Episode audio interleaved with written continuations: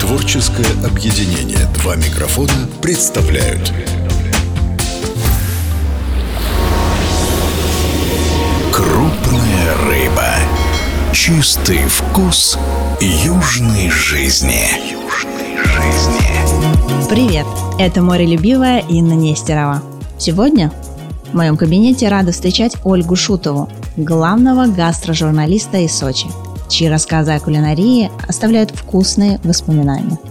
За плечами Ольги работа в Associated Press, русской службе новостей. Да много где. Сегодня взгляд изнутри на гастрономический мир курортной столицы России. Спрошу Ольгу о том, где позавтракать в Сочи, почему в городе безумно дорогая хамса, как гастрономия сливается с гостеприимством и о трендах и особенностях современной кулинарии.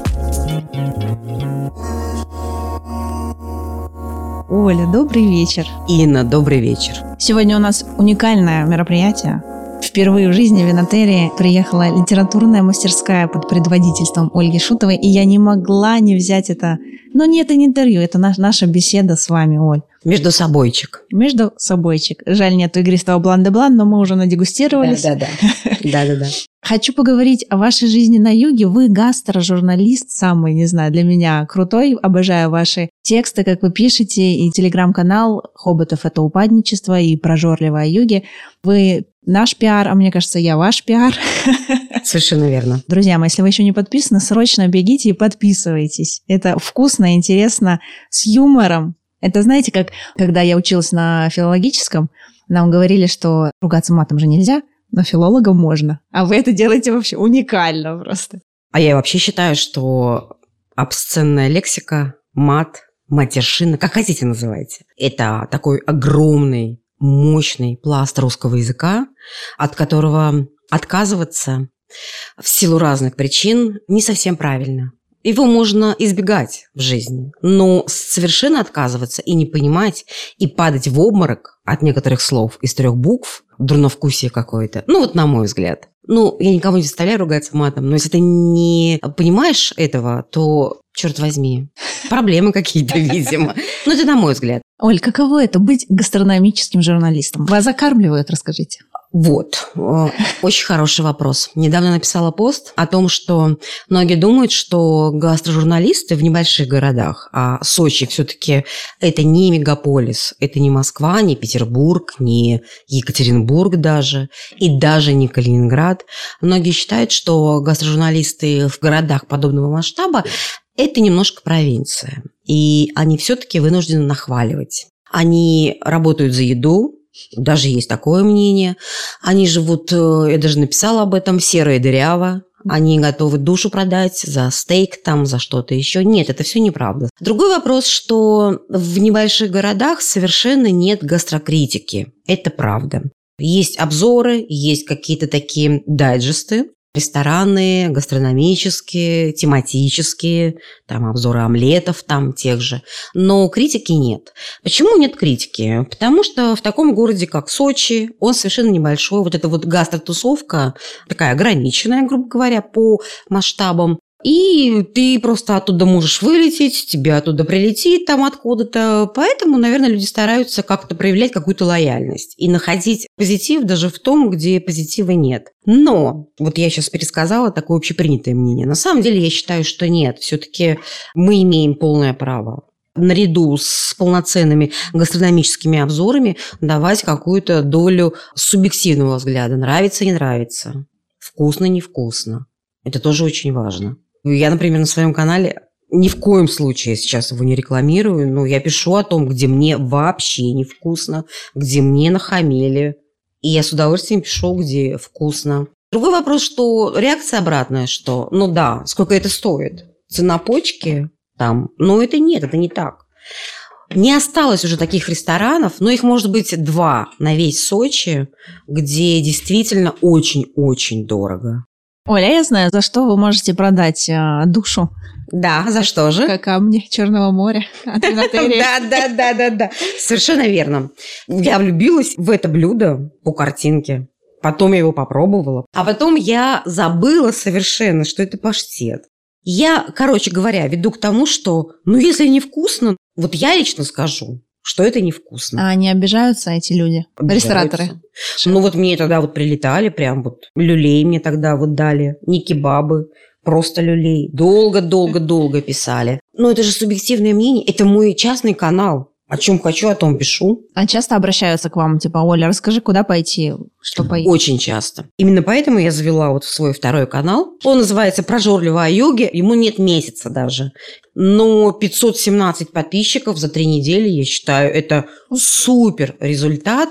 И да, и вот мы сейчас вернемся домой из Винотерии, и я уже нашла специалиста, который будет делать мне визуал, и у меня уже тематически даже план расписан, потому что очень много запросов. Начиная с того, где поесть на 700 рублей и заказать три блюда, то есть обзор самых бюджетных мест, заканчивая обзором кулинарий. То есть мы вот так вот думаем, ну что такое кулинарийки? Нет, в этом есть запрос. Я думаю, что это будет очень полезно. Конечно. Тем более в Сочи. Много проектов, много мест, куда пойти. И Очень много. поесть. Поэтому очень. в них разбираться Да, тоже да, надо. да. Крупная рыба. Как так произошло, что в журналистике вы выбрали именно это направление? Я для вашей книги писала свою часть текста. Я написала, что когда появился сериал «Секс в большом городе», все почему-то зачарованы были туфельками там, от Джимми Чу, главной героини. А она работала в ресторанах. Сегодня мы понимаем, что это утопия. Журналист, серьезный журналист, не может работать в ресторане, потому что это как минимум некомфортно. Ему некомфортно, потому что очень много посторонних звуков. Но когда я смотрела, я думала, а что она ест при этом? Вот что вот в ее кружке? Мне вот это вот было интересно. Я не знаю откуда. Ну, видимо, это из детства. Как-то вот любила вот поесть, наверное, в детстве. А вообще в гастрономическую журналистику я пришла из социальной журналистики, из политической журналистики.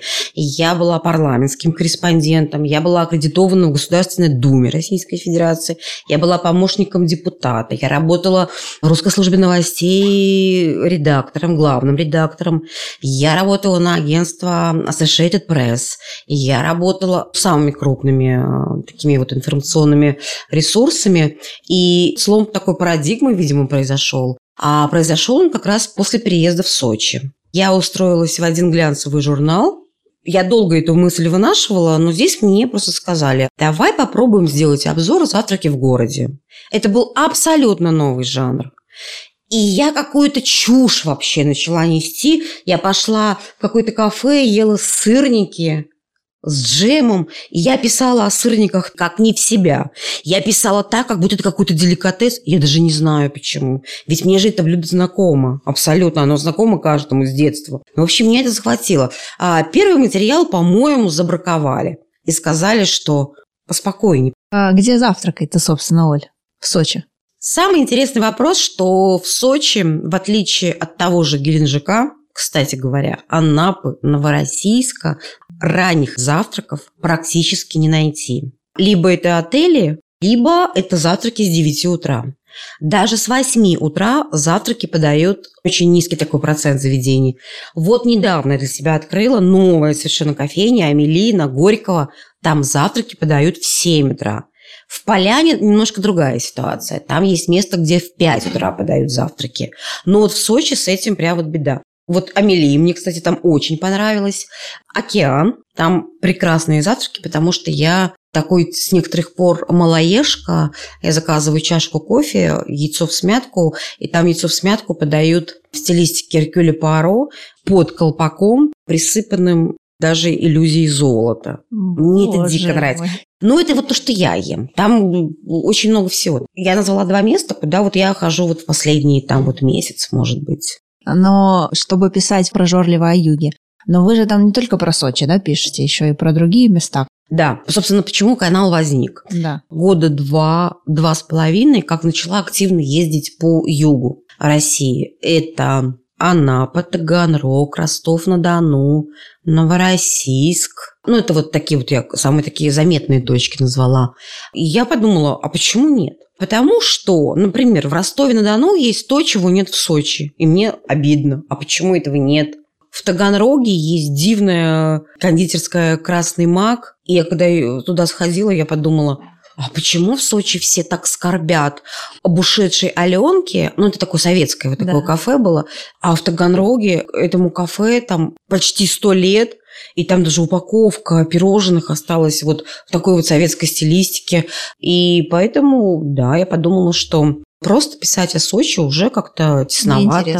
Ну да, мы как-то вырастаем из этих подгузников, идем дальше, как-то так. В общем, рассказывать о продуктах. Хоть мы и на юге, но у каждого свои специалитеты. есть. Да, да, да. Так, Даже взять вот ту же самую хамсу, Да. которые в Новороссийске даже цены. Там пропасть в ценах. Если хамса в Сочи считается почему-то, я не понимаю, деликатесом, то я приезжаю в Новороссийск, и ты вот так вот у торговки погружаешь ладонь в пакете, да, вот в это ведро с соленой Да. хамсой, и у тебя это выходит там на 80 рублей, а ты вроде как набрала ее много. Но я даже и не знала, что в Сочи хамса есть. Она есть, э, я даже не знаю, она местная, не местная, привозная, но она почему-то очень дорогая. Друзья, Да. поэтому приезжайте к нам в Новороссийск. Да, да, С да. ноября как раз идет Совершенно верно. улов, и не так давно Хамса Феста, это обычно ноябрьские праздники как раз проходят, но эта осень такая теплая, небывалая, потому что обычно, когда ты стоишь на этой площади и ешь хамсу, дует ветер, сдувает тебя так, что ты уже забыл, зачем ты туда пришел. Но сейчас очень классная погода. Крупная рыба. В этот раз Ольга к нам приехала в гости с удивительной мастерской. Оль, пару слов, потому что я думаю, что мы будем повторять однозначно такого формата мероприятия, и ваша идея Южного Переделкина Да, да, да. не покидает меня, да. Поэтому мне хочется, чтобы мы рассказали сейчас э, слушателям, может, кто-то к нам соберется еще. Да, впервые я привезла сюда свою литературную мастерскую. Я ее веду два года. Такое рабочее название «Попиши мне тут». Есть даже такой миниатюрный, очень камерный телеграм-канал.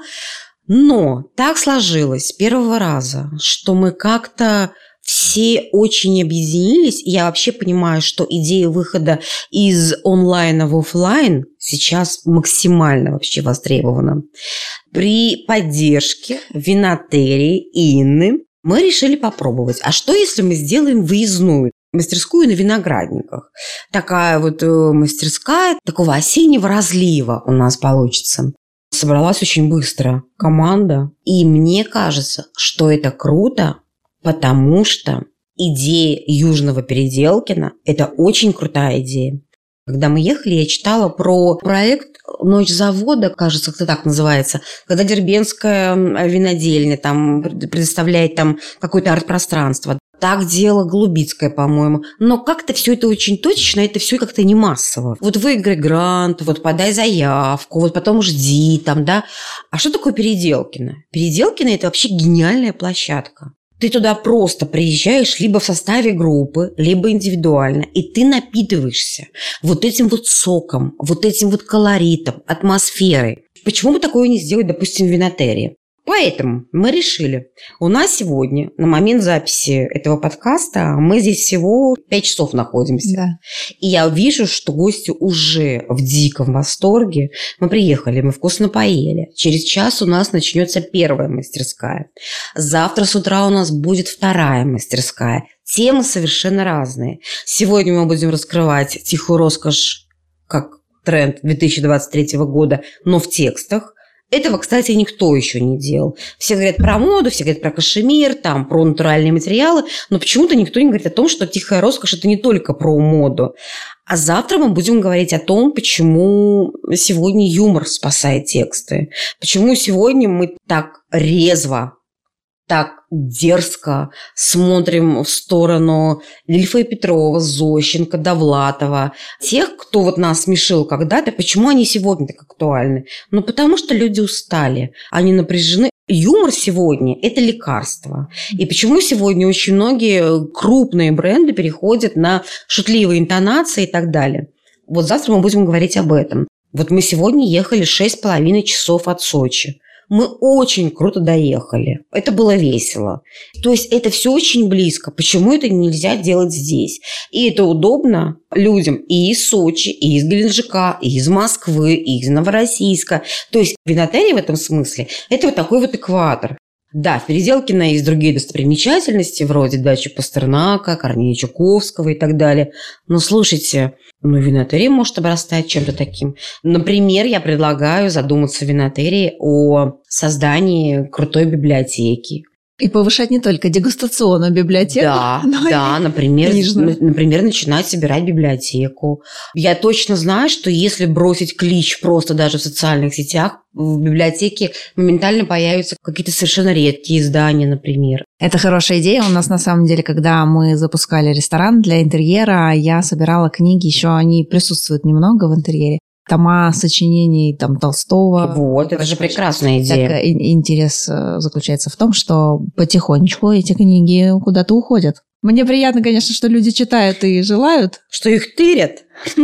Ну, По-русски-то так скажем. По-русски-то так, да. Да. У нас еще недавно в гостях были ребята из Коко Шале, ресторан ваш. Обожаю, я там у них тоже была в гостях, очень классно. Ребят, кто еще не был, приезжайте, это Красная Поляна. И их маркетолог Полина взяла книжечку, он говорит, я так зачиталась, можно я возьму? Так я говорю, конечно, можно. Он говорит, а я смотрю, там печать стоит в винотерии, это что, ваша семейная реликвия? Я говорю, да нет, это просто... Значит, он Мгм. говорит, да нет, расскажите, что это вообще там от бабушки передалось. Я говорю, именно так, именно так, Полиночка, Совершенно поэтому верно. берите ваш. Совершенно верно, да. Да. Ну, в общем, я считаю, что идея создания библиотеки а, и вообще идея позиционирования винотерии в том числе и как такой южной резиденции для творческих Лично. личностей, для творческих натур и южного Переделкина. Ну, а почему нет? На юге ведь нет такого. Да. А я ездила каждый год в Переделкино. Это всегда вот было событие.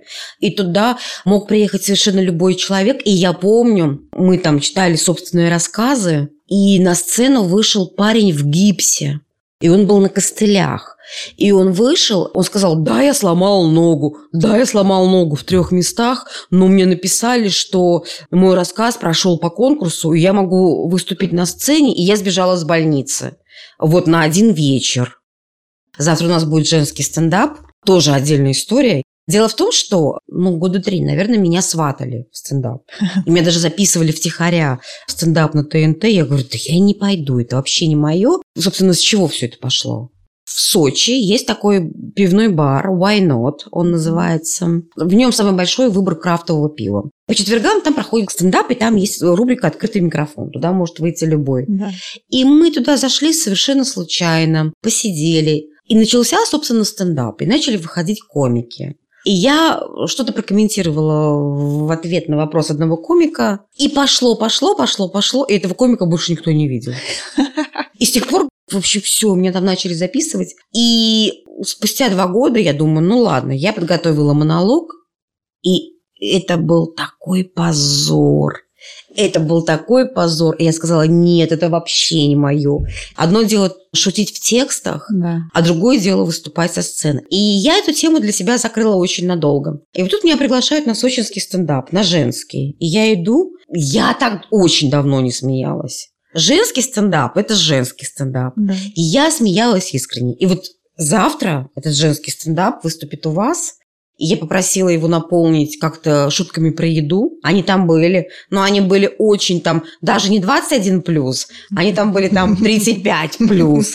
Вот такого вот формата. Но завтра девушки будут шутить. Я надеюсь, будет интересно. Но для винотерии это тоже очень новое и необычно, потому что мы вроде такие консерваторы, воспитанные люди все. А Ну, я надеюсь, там главное вот эту вот э, маркировку 18+, ее нужно сохранять обязательно, чтобы гости понимали. Вспомнила об этом мероприятии, потому что мы название с вами классно придумали. Да, Нельзя не рассказать. Да. Чачамба. Друзья мои, рассказываю вкратце.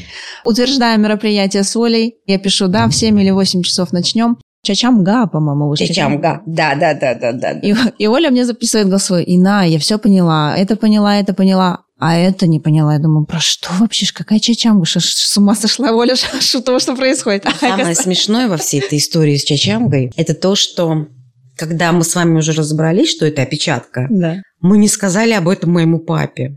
И когда мы уже все поняли, мы что, все, это смешно, мы уже посмеялись, все. Я успела троих спросить, я гуглила, я смотрела в Википедии, что это такое. И, в общем, когда мы уже все разобрались, и мой папа до сих пор не знал, что такое чачанга. Он мне звонил и говорил, а еще вот, Оль, знаешь, вот там вот индейцы, У них же там вообще все сложно. Вот смотри, у них есть чачунг, а потом, а если вот это вот у них все меняется, и мы-то уже все поняли, мы все это поняли. И Ксения, которая будет завтра комикесой на женском стендапе, она же тоже, она, извините, ржала в голос. Она потому что говорила, я не знаю такого жанра, меня так не учили, на ТНТ нет такого, не знаю, что вы от меня хотите. Поэтому мы назвали, вот, собственно, стендап Чачамга. Ну, я надеюсь, этим словом мы просто увековечим, ну, как бы вот этот дебют, 100%. дебют, премьеру. Это же громкая осенняя премьера. Друзья, Да. если вам нужен нейминг, обращайтесь, мы с Да, да, да, придумаем да, да, мы запросто. мы запросто, новое да, да, да. создадим. Оль, когда открывается новое заведение, я думаю, вас всегда приглашают, Да, да, да. рестораны. Есть ли какие-то критерии, по которым вы оцениваете такая внутренняя шкала? В последнее время я уже просто вот рассуждаю такими примитивными категориями вкусно, невкусно. Подача примерно у всех одинаковые. Визуально я имею в виду. Что меня потрясло вот за последнее вот время, это в Сочи открылся на Роза Хутор ресторан Кавказ. Он называется Кавказ. Мгм, да. Это ресторан ближневосточной кухни. Я мезе, ну, ассорти из эм, там закусок, пробовала во многих местах. Вкуснее я не ела, пожалуй, потому что это действительно, это как вот дома. Кто-то вот из родных готовил. Хотя мы туда пошли, вот просто так с улицы зашли. Нас туда вообще никто не звал. Зайдя туда, мы узнали, что день работает там второй месяц всего. Что касается всего остального, я очень люблю рыбу. От жареной до форшмака. И да, я заказываю что-то из рыбы сразу. Меня не очень интересует, честно говоря, история про стейки, вот это Да. все, про баранин. А это меня вот последнее, что интересует, потому что я такой рыбный человек. И в этом смысле я сейчас вообще не лью сироп в уши, но винотерии просто аплодирую. Вот даже сегодня мы ели луфарь, да, нам подавали. Это бесподобно. Да ко мне не дошла. Там уже все съели, пока я... Ну, это же бесподобно. Это фантастика. И еще, я не знаю, вы из меню вывели, да, уже фаршмак? Есть. А есть, да? Есть, да. Вот я Есть. его помню, я его помню, да. Фаршмак э, – это вообще наше любимое тоже блюдо. Самое простое, казалось бы, но сделанное с любовью. В винотерии фаршмак идеальный, я считаю. м- Must try. Да, да, да. А Да. есть э, интересные мероприятия, какие-то события, фестивали гастрономические в Сочи, которые стоит посетить? Стартовал фестиваль южной кухни. Да. Но я посмотрела, там всего пять сочинских ресторанов, и, по-моему, четыре там краснополянских. Либо в- там в обратных пропорциях. Делает Сысоев, вот э, ресторанный российский фестиваль. Делает э, Иван Глушков. Фестиваль завтраков. Я считаю, все это заслуживает внимания, потому что во-первых, да, ты по фиксированной цене ешь то, что в обычном меню стоит намного дороже. Во-вторых, все-таки рестораны пытаются выпендриваться. Они показывают то, чего они до этого не делают. Но если мы говорим о гастротуризме, мне ближе идея, когда меня спрашивают, а назовет прямо секретные места где вот местные едят. Вот мне вот эта вот идея ближе. Потому что есть такие места, они совершенно не туристические. Но при этом я вот обеими руками поддерживаю локации, которые находятся в здании морского порта. Это, это действительно заслуживает внимания. И Тут же эмоции. Вот у тебя на расстоянии вытянутой руки белоснежные яхты. Вот это все картинка немножко вот как из Монако, да, возможно. Но если мы вот берем таких вот гастросталкеров, это же тоже очень интересно. Они, может быть, менее привлекательные с точки зрения картинки. Ну, скажите, парочку, да, слейте. Ну, например, вот есть место, оно вообще находится в гараже. Это гараж. Прям гараж под мостом. Ага. А, называется реберная. Ну, на мой взгляд, там одни из лучших свиные ребра в Сочи.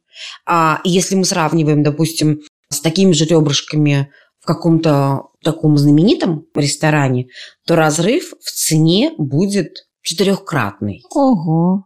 Да. Там свиные ребра преподносят как стритфуд. Или, например, есть такая пацха, ну, абхазский, да, ресторан Шапский двор. Это тоже находится совершенно не туристическое место.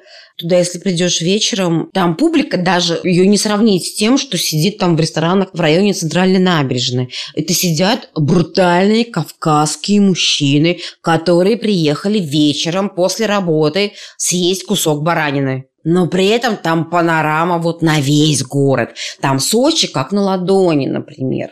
Или, например, взять кафе, какие-то такие маленькие заведения на улице Альпийская. Это совершенно не туристическое место. Альпийская, она известна своими кладбищами. Господи. Начнем с этого. Да, это такой, это такой вот гастронуар. Да, такой вот, скажем так, да. То есть ты идешь по Альпийской, кладбище-кладбище, похоронная контора. Они еще так называются, там типа вечная память. Там тысяч стейкас. Вот, потрясающе. Еще выбор-то меню какое. Интересный. Да, да, да. Не вегетарианская Да. кафешка. Или вот, например, я живу на горе на Тимирязево, а от меня начинается село Барановка. Да. Барановка тоже славится своим кладбищем. У меня, например, на Барановке вдоль кладбища по утрам люди бегают. А что? Ты вот бегаешь и понимаешь. Хочешь прожить подольше? Беги. Бегай. Да. И вот в конце кладбища есть э, потрясающий кавказский ресторан «Урарту». И я когда туда зашла в первый раз, я, я не могла своим глазам поверить. Там даже Лужков был, там Петросян был, то есть там фотографии. Вот, и там потрясающие, допустим, там хинкали, Да. варенье из инжира.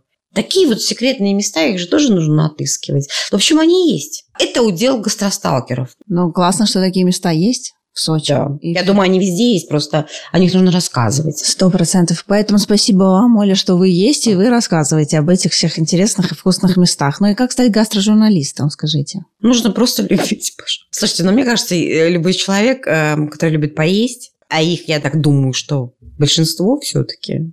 Вот у нас сейчас будет первая мастерская. У нас тема э, нашей мастерской сегодня будет «Тихая роскошь в текстах». Да. Новый тренд 2023 года мы будем раскрывать в сторителлинге. Когда я готовилась к этой мастерской, чтобы степень доверия участников мастерской была максимально высокой, я решила ничего не перепечатывать, а прямо вот брать журналы и вырезать из них фрагменты текстов, которые достойны того, чтобы их довести до совершенства. Я наткнулась на текст об одном сыре. Просто сыр. И я подумала, господи, как сложно об этом написано. Но это же можно вот сказать вот по-другому. И спустя два часа мой шеф-редактор пригласил меня на встречу там по делам. И он мне дарит килограмм этого сыра. А я понятия не имела, что это за сыр. И у меня как-то, вот я подумала, сошлись пазлы. И я этот сыр не стала даже распечатать. Я только вчера его получила из рук шеф-редактора. Я сегодня его привезла. И поэтому, с вашего позволения, если это возможно, я предлагаю на всю нашу группу его красиво нарезать. И каждый попробует себя в роли гастрономического обозревателя, ну, как минимум, рассказать о своих э, вкусовых впечатлениях. Класс. Уже хочу. Оль, пойдем. Я его привезла. Он в холодильнике лежит. Сейчас пойдем. Все, нарезать. идем.